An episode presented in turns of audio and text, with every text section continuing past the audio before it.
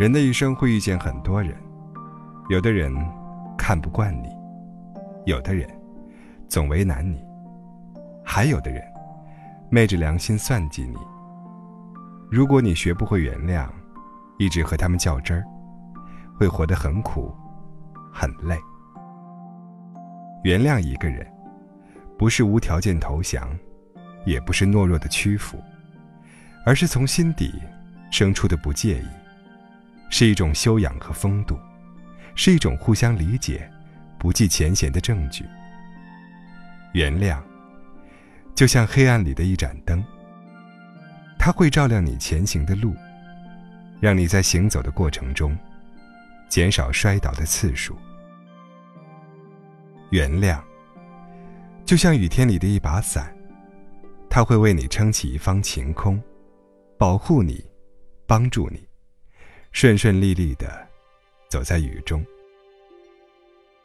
原谅，就像疲惫时的一杯酒，它会消除你的忧虑，缓解你的压力，帮你忘掉所有的烦恼。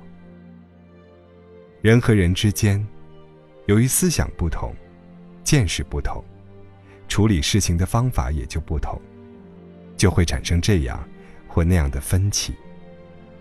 轻者发发脾气，重者断了联系。其实，换个位置，换个角度想一想，谁都没有错，谁都有道理。所以，对别人的误解。对产生的矛盾，不如淡然一笑，真心原谅，让彼此少一些怨恨，多一些理解。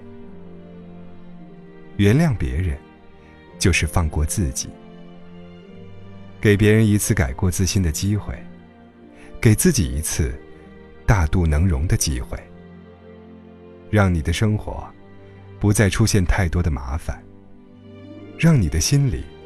不再继续增添着怨恨。原谅别人，就是放过自己，减少了麻烦，消除了顾虑。原谅一个人，比恨一个人快乐。仇恨会改变你的品行，原谅会重拾你的善心。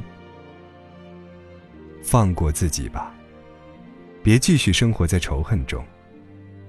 学会原谅，试着原谅，你才有时间和精力制造更多的快乐。